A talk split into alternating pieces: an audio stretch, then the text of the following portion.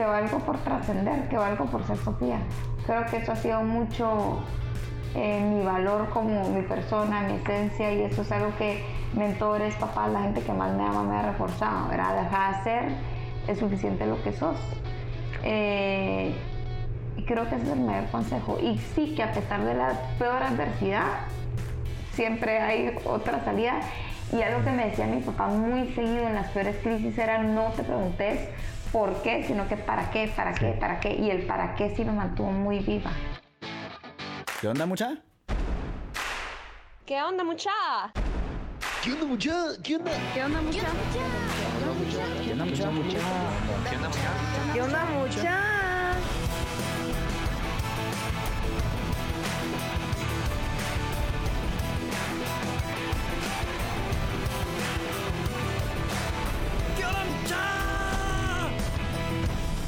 ¿Qué onda, mucha? ¿Cómo están? Espero que estén muy bien. Mi nombre es Jorge Delio y suelo ser la persona que te recuerda que aún no sos ni la mitad de lo que vas a llegar a ser. Así que bienvenido una vez más a ¿Qué onda, mucha? Podcast. Comenzamos.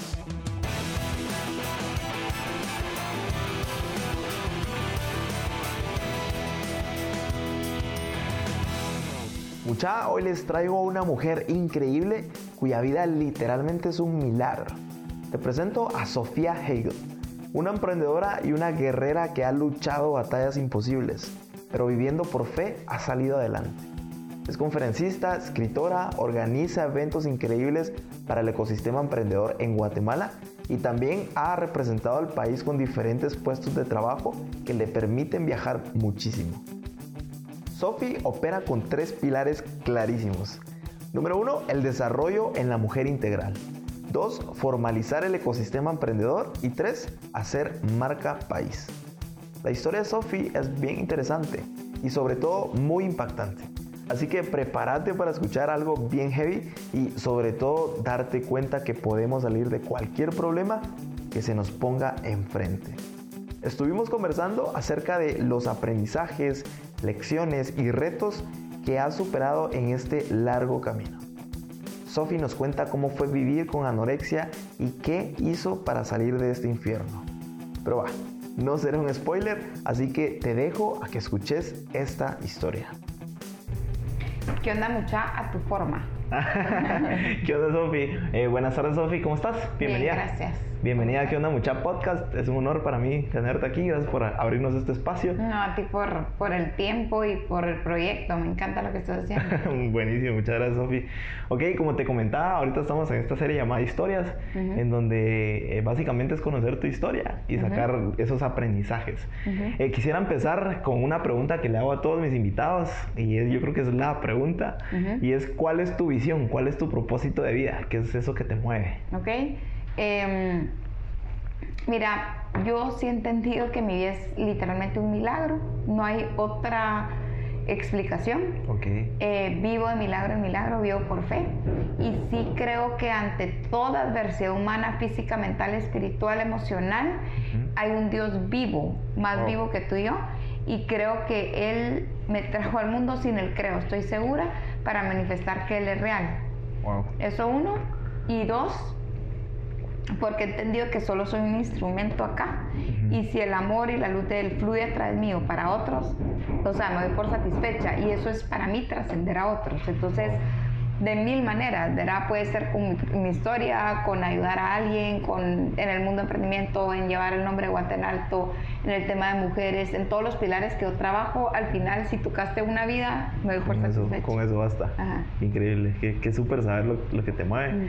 Ok, eh, ya eh, vamos a empezar ahorita de lleno a empezar a conocer tu historia, pero antes de eso quisiera tocar eh, el tema de, de tu infancia, ¿qué hacías, qué hacías de niña? Em, ¿Cómo viste tu infancia? Mira, fui una niña absolutamente emocional. Ajá, Eh, era muy, muy sensible.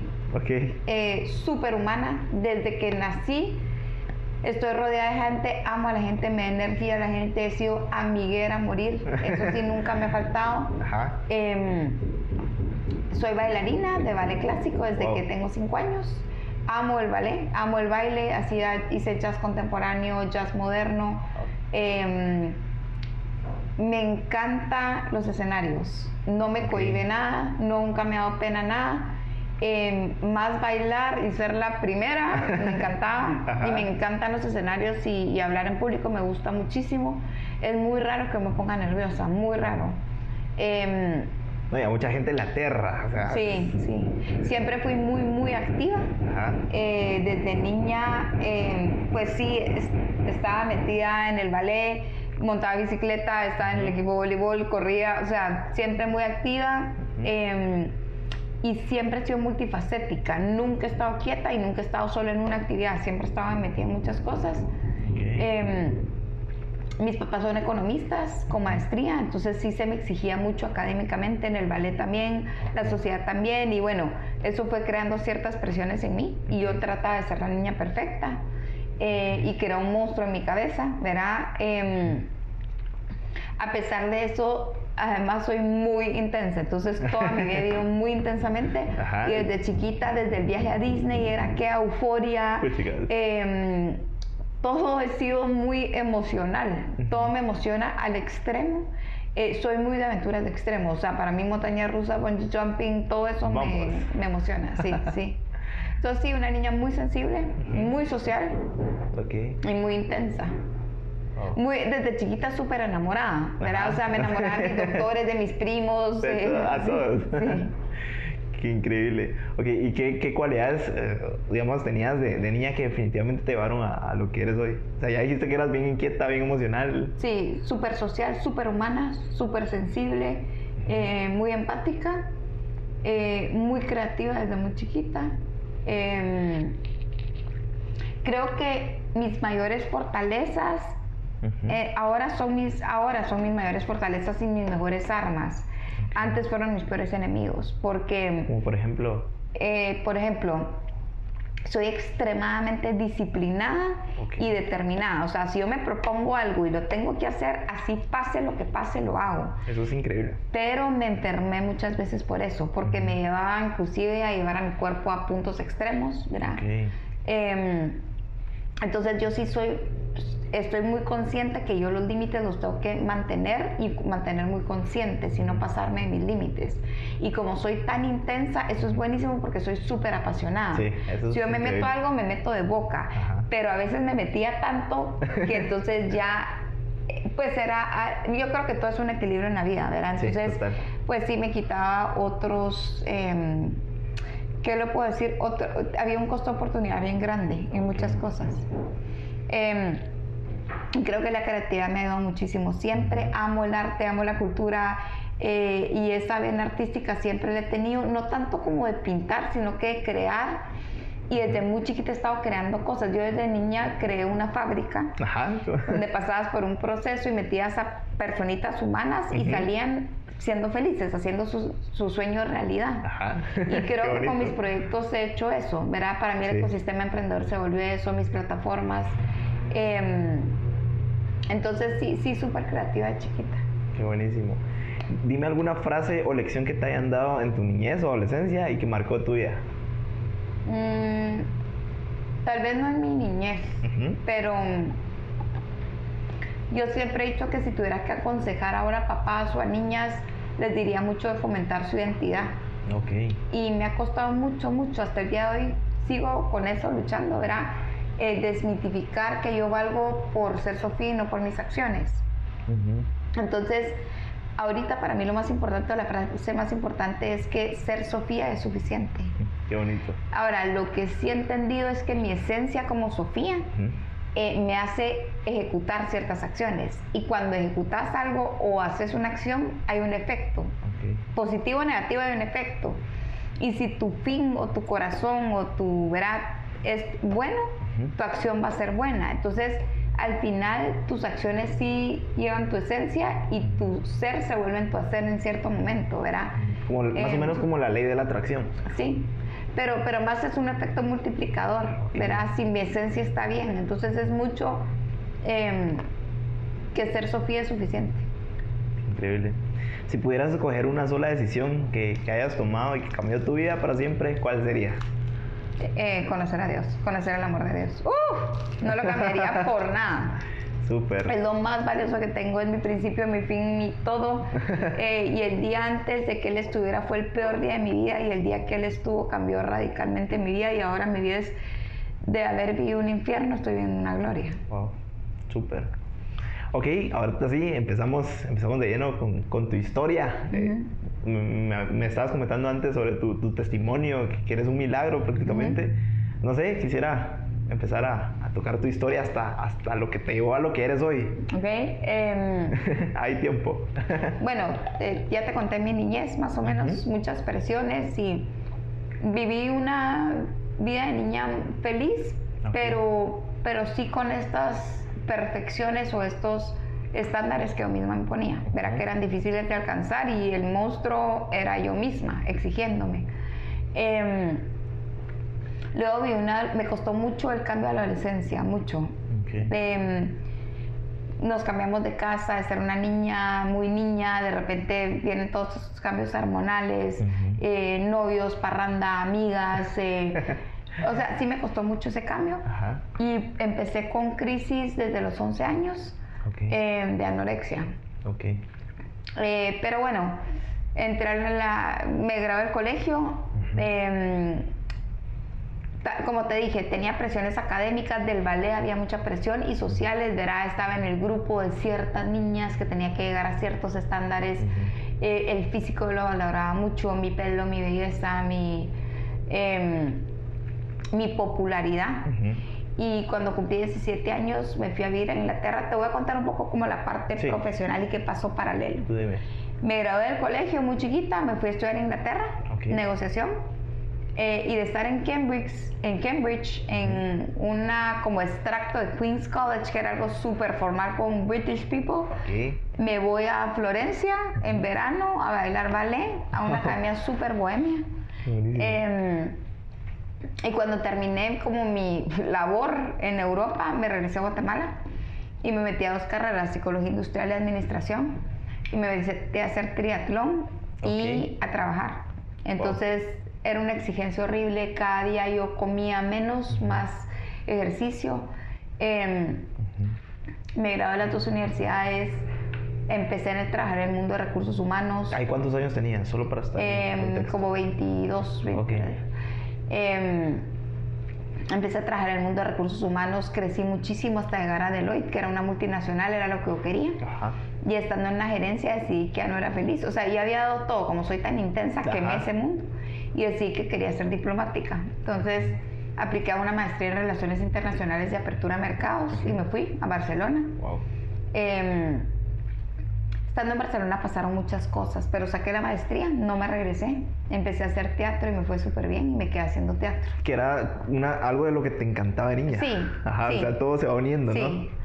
Eh, y bueno, no me renovaron el visado, regresé bastante frustrada a Guatemala. Uh -huh. Vengo de una familia diplomática, yo no quería entrar a Cancillería por cuello, entonces me pasé nueve, nueve meses, abrí un negocio, quebró, me fui a ver a una fundación de niños huérfanos, no me fue bien.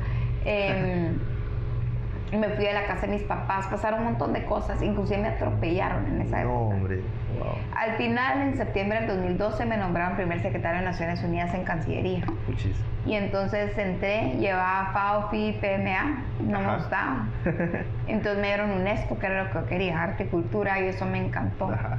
Y te apasionaste, o sea, como desde Full, siempre, intensamente. full, y, y viajé y conocí y aprendí. Lo agradezco y fue un aprendizaje increíble, pero no regresaría a gobierno. A menos que fuera una embajada afuera para representar a mi país. Eso me encantaría. Eh, y luego, eh, saliendo Cancillería, estaba en una crisis muy grande. Yo por salud y por educación me endeudé mucho, mucho. Ok. Y eso es otro testimonio. La paga de deudas ha sido a la, un rollo, ¿verdad? Debía muchísima plata, no tenía trabajo. Entonces agarré cuatro trabajos. Wow. Eh, daba clases en la U, hacía consultorías, trabajaba en un call center de madrugada y organicé un evento muy grande que se llama Global Entrepreneurship Week Wow. y me fue súper bien. Y entonces el host en Water a la Marro y a la Marro le gustó y me quedé con ellos coordinando el Centro de Emprendimiento de la Marroquín un año. Ese fue como tu primer evento de Eh, emprendedor. sí, cabal. El Y ahí no me tocó, o sea, no, no me dio tiempo de, de preguntar, ¿verdad? Eh, cuando entré al Amarro, había una transición de cargos, de autoridad. Eh, la Caruribe, que aprendió mucho de ella, em, pues estaba embarazada, tuvo que retirarse, entonces me tocó aprender sola. Em, no había opción. No había opción y hice 122 eventos de emprendimiento ese año. Wow. Entre chiquitos, grandes, de todo. Viajé a muchos ecosistemas, pude ir a México, a Gainesville. Yo veía que Guate era un ecosistema muy particular. Em, en diciembre de ese año Multiverse eh, pues llegó, ¿verdad? Y entonces me fui a gerente comercial. Era una firma de Venture Capital con un coworking space y reclutábamos emprendedores, los reestructuramos y levantamos capital. Yo era la parte comercial, PR, que me encanta. Em, estuve año y medio ahí, pero en el interim, eh, ahorita voy a regresar al principio para que entendas, pero yo quería ir a Capernaum, a Israel, porque quería pedir un milagro específico. Wow. Y la verdad es que no logré eh, conseguir la plata, pero el gobierno israelí sí me becó y me fui a vivir a Haifa. A estudiar emprendimientos sostenibles con mujeres vulnerables. Y estando en Israel, Dios hizo el milagro. ¿Y cómo fue? O sea, Ahorita te cuento, ahorita regreso. Pero regresé a Guatemala. Eh, cuando pasó el milagro, renuncié por fe. Yo vivo sola hace muchos años y no tenía derecho a indemnización, no sabía qué iba a hacer, pero renuncié por fe. Dios no me dejó un segundo. Y mm, escribí el libro. Yo le pedí a Dios tres meses y así fue. Lo escribí el 26 de junio del 2017 al 26 de septiembre. ¿De qué es tu libro? El libro se llama Los Picassos que Dios pintó para Sofía. ¡Wow, qué bonito! Eh, ahorita te explico qué es. Em, y bueno, empecé a orar, llegó la editora, ya terminamos de editar la primera vuelta. Em, había un tema con mi mamá difícil y mi mamá cayó en una enfermedad muy, muy dura. Estuvo 40 días en intensivo, moribunda. Y eso me permitió a mí sanar muchas cosas y perdonar y fue una liberación. Y no sé qué pasó en ese momento que me empezaron a llamar marcas, embajadas, cámaras y sin querer abría mi propia marca, ¿verdad? Em, no le he quitado el nombre, la empresa y el testimonio y todo se llama Sofía Hegel. Wow. Em, o sea, eres una marca. Sí, me volví una marca yo. Entonces lo que hice fue que empecé a diseñar, eh, no ni eventos ni productos, sino que ni, ni servicios, eran experiencias para diferentes em, marcas, pero al final yo trabajo en tres pilares. Uno es el desarrollo de la mujer integral, dos es formalizar el ecosistema emprendedor y tres hacer marca país. Entonces, tengo alianzas con diferentes organizaciones, instituciones, plataformas comerciales, educativas, eh, financieras y lo que hago es diseñar experiencias que generen impacto para los emprendedores, para mi país y para las mujeres. Me encanta. Y lo estás eh, haciendo. Sí. O sea, de verdad lo estás logrando. Entonces tengo proyectos muy puntuales con cada uno.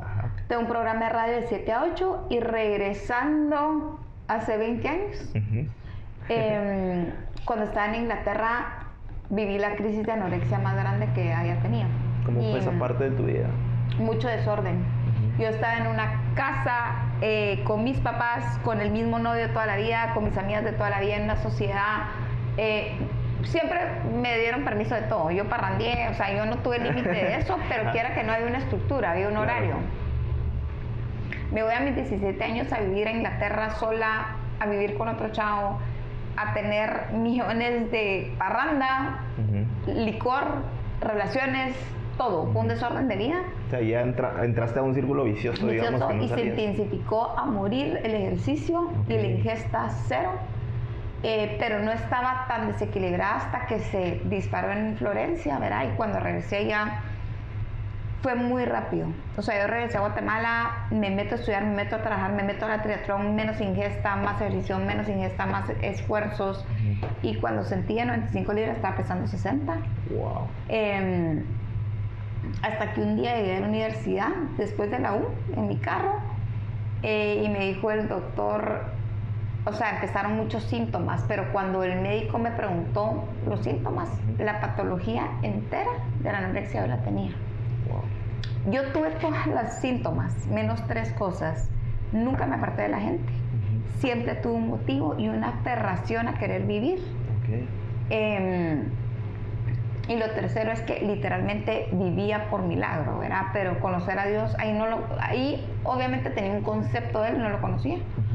Entonces entró en el primer intensivo en mi vida, entubada con parenteral, porque tenía tal desorden eh, de sodio, potasio, que no sabían qué era lo que me pasaba. Eh, y bueno, cuando entró al intensivo, pasé un mes en ese intensivo hasta que no pudieron hacer nada. Eh, y entonces me tuvieron que llevar a un tratamiento a Miami, de esos de Rehab 45 Day Treatment de zonas alimenticios. Engañé a todo el centro. Em, mis papás me fueron a traer con la gran ilusión, con mi novio, me llevaron a Disney a celebrar, era mentira. No te puedo hacer larga la historia, pero fueron 28 intensivos a traer después. Em, se me bajaba el potasio, de repente me, me empezaba a hinchar como monstruo porque empezaba a orinar proteína sin comer absolutamente nada. Todo el mundo cuestionaba por qué si no comía, era mi proteína humana. Entonces la membrana celular dejó de retener líquido y yo acumulaba líquido. Eh, llegué a pesar 49 libras en algún momento de mi vida, no podía caminar. Me colapsó riñones y de páncreas dos veces. Em, como el hospital no era suficiente, estuve también en cuatro centros de desarrollo alimenticios, estuve en dos psiquiátricos.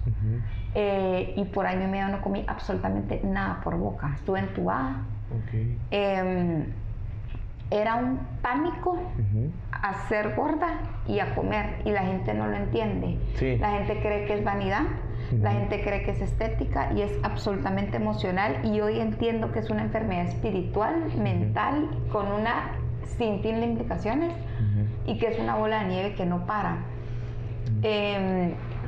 en el 2005, estando en el peor abismo de mi vida, psiquiátrico, sonda, 49 libras, moribunda. Casi que imposible. Sin dientes, sin pelo, sin nada. Al borde de la, de la muerte. Bueno, ya, estaba, ya estaba moribunda. Eh, alguien me invitó a un retiro amor de San Judas.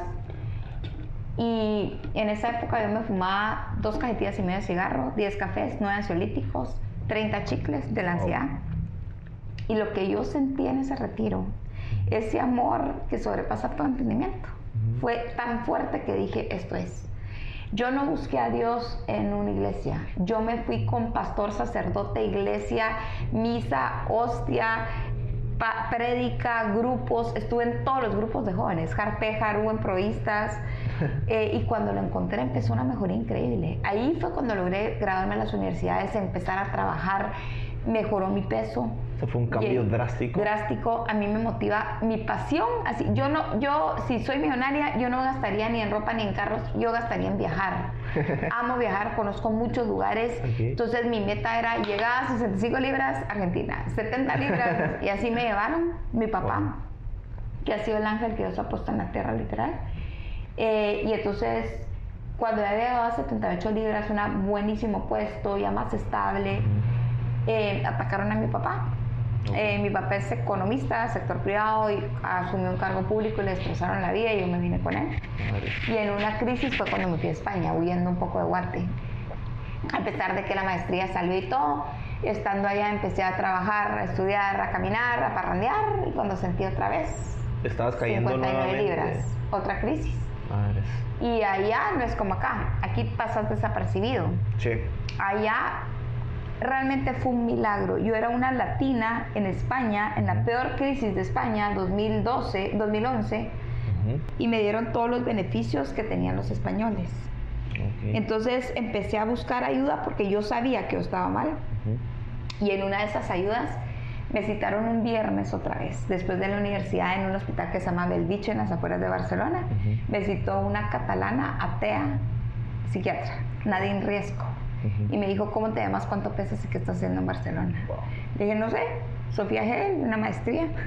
me dijo, lo siento, pero te mereces vivir. Llegaron dos mujeres de blanco, una mujer trajeada.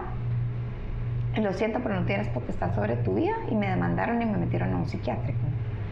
Esa noche pataleé, grité, los quería demandar. Sí, fue en contra de tu voluntad. Totalmente, totalmente me zamparon la pijama verde, era un pasillo blanco como las películas, hasta que en la noche Em, estando en mi cama, entraron dos doctores y se nos va, se nos va, empezaron a gritar, me entubaron y me empezaron con los revidores y literalmente si a mí no me recogen esa noche, yo me recojo muerta en Barcelona. Tenía el cuerpo colapsado. Entonces, eh, esa noche entendí. Y tuve, siempre tengo un sueño muy particular y entendí que el propósito era más grande y que él me había llevado ahí. Entonces al día siguiente el decano de mi facultad y me dijo, ¿qué quieres? Le dije, mi sueño ha sido graduarme, por favor ayúdeme. No pasé cinco días ni cinco semanas, pasé cinco meses en ese pasillo. Me mandaron un asesor todas las semanas, hice toda la maestría a mano y me gradué. Pero el día que me gradué, ¿para qué? Lloré, toda mi vida me he aferrado a la vida, he amado vivir, por eso dije, ¿para qué? Tanta oración, tanta osayo en un psiquiátrico y, es, y era imposible que mi papá llegara. Pero el decano de mi facultad le escribió una nota al, juez de mi papá y mi papá llegó. Y entonces ya me gradué en los montes de Montjuic y todo, me dieron el alta, él se regresó, yo me quedé, me quedé haciendo el teatro, me quedé viviendo en Barcelona. Y luego viene toda la etapa de Cancillería, ¿verdad? Y estando en Cancillería caí en una crisis. Y ahí una tica, abogada de derechos humanos, llegó y me dijo, Sofía, tú has leído la Biblia. Yo había hecho todo menos eso. Y le dije, no. Y yo estaba en una crisis bien fea. Entonces me dijo, ¿quieres empezar a leer? Sí. Yo no leí la Biblia, yo me comí la Biblia. Y cuando más me costaba comer, me ponía el plato y las citas bíblicas. Y entonces me aprendía las citas y así empecé me quité el cigarro, el café, el chicle, todo. Y eso fue mi cura. Me quité los ansiolíticos, todo. Eso fue mi medicina. Yo no tengo otro testimonio. Yo probé psiquiátricas, probé hospitales, probé médicos, probé medicina. Y nada funcionaba. Es él. Se trata de él, todo es por él. Fue él. Eh, mi cuerpo está colapsado, soy la mujer más sana, tengo todos los exámenes nítidos, pero mi mayor sueño he hecho y deshecho, vivo en todos lados, pero mi mayor sueño es casarme y tener hijos. Yo le tengo nombre a mis hijos por fe. En la grande se llama Mateo y a Mateo sí lo puedo ver y oler por fe. Eh, entonces, mi sueño era ir a pedir ese milagro, porque de la Biblia yo hice muy personales varias promesas. Y una, tú me dices cómo vamos de tiempo. No, estamos súper. Eh, yo iba buscando a Capernaum el milagro de la mujer del flujo de sangre. Hay un pasaje donde Jesús va caminando en Capernaum y hay una mujer que tiene el flujo de sangre y por fe le toca el manto y él la sana. Eh, entonces yo iba buscando a Capernaum mi milagro porque a pesar de que mi cuerpo estaba sano, mi matriz se murió y yo tenía 12 años de no tener la menstruación. Eh, viviendo en Haifa nos llevaron un día, conocí todo Israel y bordeando el mar de Galilea. Antes de llegar a Capernaum llegamos a una isla, una, no, es una, es un pueblito que se llama Magdala, que acaban de descubrir. Hay cimientos intactos donde Jesús predicó y la presencia es muy fuerte. Me imagino. Y construyeron un nuevo templo eh, con un salón enorme y cuatro milagros ejemplificados. Y todo el grupo había un creyente y yo, y todos sabían que iba buscando yo. Cuando entramos al lugar, me, se, voltea el chavo, se voltea mi amigo colombiano que era el creyente y me dice, Sofi, voltea a ver. En uno de los salones estaba el muro gigante con el pie de Jesús y la mano de la mujer. Aquí fue donde Jesús sana a la mujer del fuego de sangre. Wow. Entonces yo me tiré, lloré, pedí mi milagro, regresé a Guatemala, fui al ginecólogo, me dijo, Sofía, es imposible, estás pesando 75 libras, tenés 5% de grasa corporal, no vas a menstruar. Eso fue jueves, yo me metí a orar viernes a domingo y el lunes me vino la regla. Me viene hace dos años y pico. Sigo pesando 72 libras, no tengo grasa, o sea, no es eso, es el... Eh, o sea, eres el vivo testimonio de él, o sea, eres un milagro. Y entonces como que no he logrado separar mi testimonio y emprendimiento y las mujeres y se ha vuelto como Sofía G. Es tu esencia al final. Sí, y, he entendido que tanto en el emprendimiento como en lo, el proyecto que esté yo puedo trascender a otros y el testimonio sigue, verá, yo sigo testificando de él. Em, en el espacio que esté, esté con ateos, esto es mi vida y si me quieren aceptar así que bueno y si no también. Em, y bueno, ahorita pues sí quiero rehacer mía como mujer, conocer a alguien, eh, porque estoy feliz y estoy realizada con mi propósito de vida en lo que estoy trabajando. Pero esa parte sí, para serte sincera, sí la quiero mucho.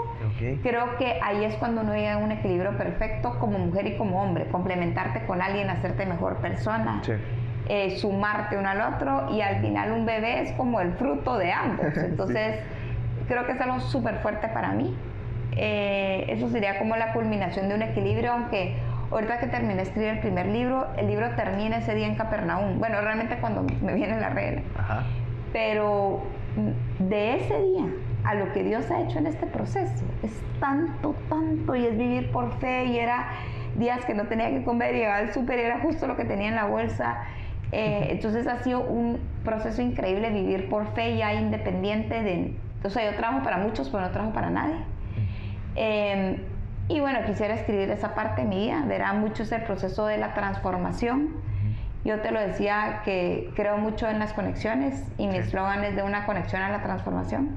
Tengo mariposas en todos lados. Aquí, ¿qué te voy a preguntar qué significa para ti, o sea, esas mariposas. Que yo fui una oruga asquerosa en todo sentido, mental, espiritual, físicamente. Y ahí me rescató y me metió a un capullo solo. La mariposa pasa el proceso solita, el proceso de transformación y lucha mucho. Y en el capullo es absolutamente negro y lucha y lucha y de repente se empieza a poner verde, verde, verde y de repente se expande y vuela libre. Y para mí es ese proceso, ¿verdad? Que él me ha llevado, pero ya entendí que esos capullos voy a vivir un montón, no es uno.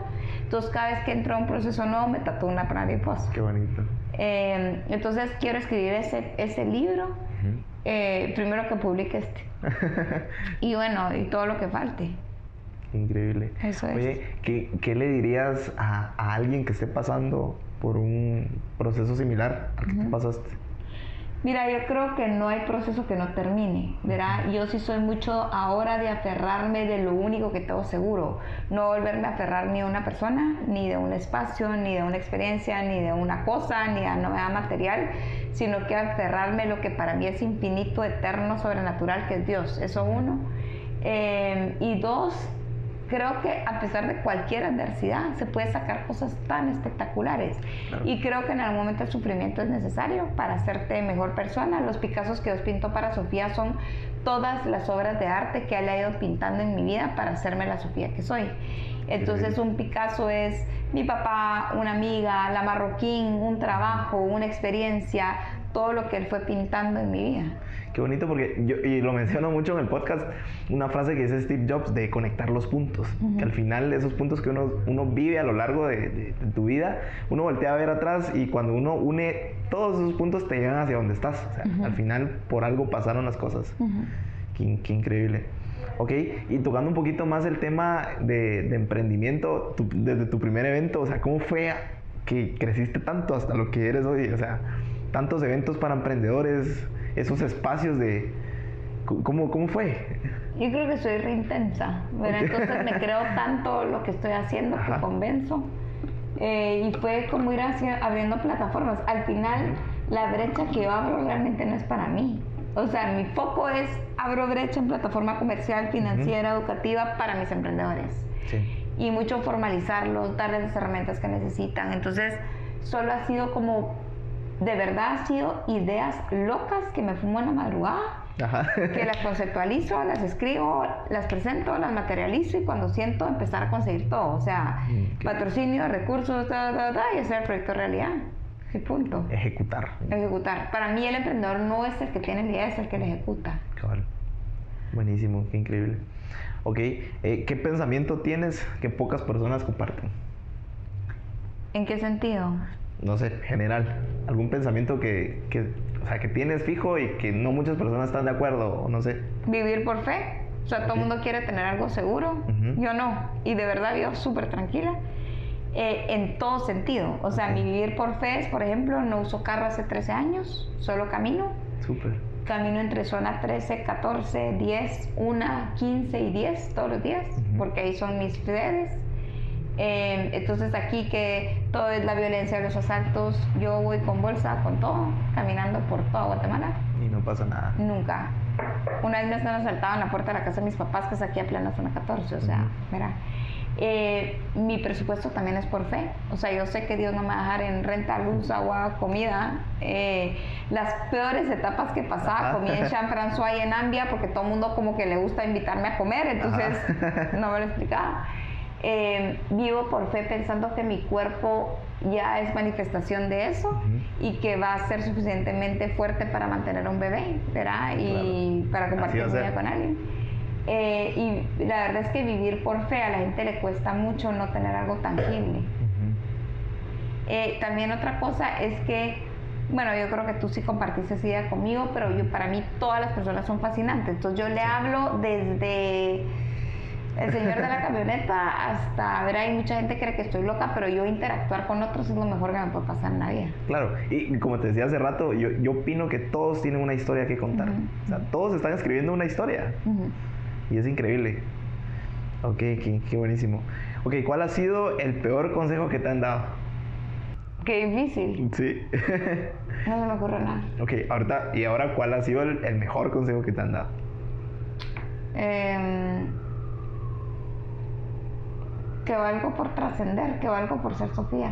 Creo que eso ha sido mucho eh, mi valor como mi persona, mi esencia, y eso es algo que mentores, papás, la gente que más me ama me ha reforzado, ¿verdad? Deja de ser, es suficiente lo que sos.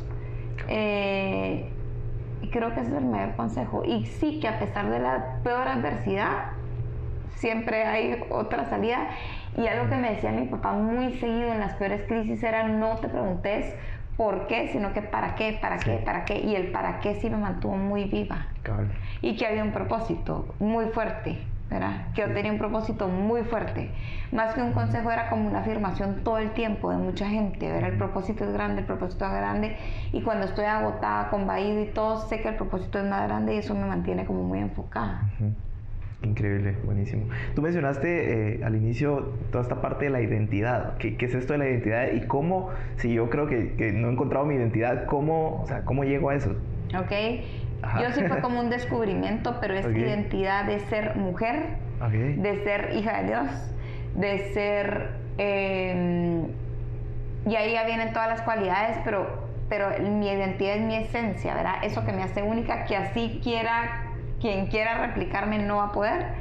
Eh, y es algo, te podría decir que ni siquiera tangible, ¿verdad? Es como un diseño perfecto que él hizo dentro de nosotros, que es lo que te hace trascender a otros. ¿Cómo lo hizo? No sé. Eh, pero es eso que, ese ser Sofía que nadie me puede quitar, o sea, nadie me puede quitar lo creativa que soy, nadie me puede quitar el recurso interno que tengo, lo que tengo en el corazón o la mente, eso nadie me lo puede quitar. Así me maten, yo ya trascendí a otros y eso ya se quedó, mi esencia se va a quedar aquí.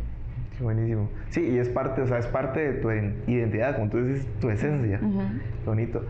y todos tenemos una identidad, ¿no? Sí, y sí nos perdemos en el camino en soy la hija de no sé quién o el estudiante de no sé dónde o la trabajadora de no sé dónde, pero ¿quién sos tú realmente? Poca gente te lo puede contestar. O, digamos una pregunta bien interesante es, ¿qué harías si el día de mañana lo pierdes todo? O sea, ¿quién eres? Bueno, yo, yo sí creo que yo he perdido todo mil veces. Ajá. Y me ha encantado verme en ese punto porque sigo valiendo un montón. Qué increíble. Ok. Eh, Sofi, ¿cuál, ¿cuál es tu mayor miedo? O sea, actualmente, ¿cuál es tu mayor miedo? A pesar de que tengo toda la fe que va a pasar, eh, sino casarme y no poder tener un bebé. Okay. Y la verdad es que no poder comerme el mundo, porque hay mil cosas que quiero hacer.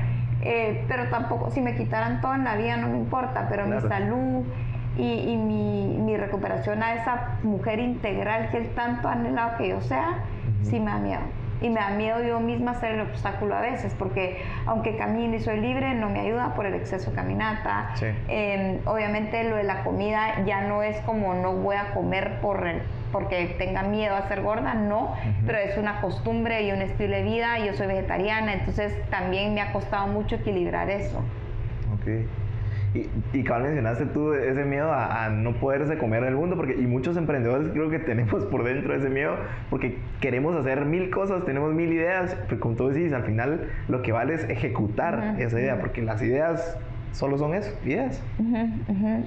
Yo creo que eso es lo más importante, materializarlas y make it happen. Sí, buenísimo. Ok, ya estamos casi que terminando y, y voy a pasar a, un, a unas preguntas ya de cierre. Y esta es una que a mí me encanta, porque es bien deep. Sofi, imagínate que tienes la oportunidad de tomarte un café por cinco minutos con, con la Sofi de cuando tenía 15 años. ¿Qué le dirías? Uy, que, que, de verdad encuentre su identidad, que vale por ser Sofía, que a pesar de todas las adversidades siga adelante. Em, le diría todas las cualidades que tiene, le diría que em, el propósito que, tuve fue desde antes de nacer, no a mis 15 años, y que esa esencia sigue y va a seguir viviendo en mí, ¿verdad? Em, sabes que la trataría con mucho, mucho, mucho amor.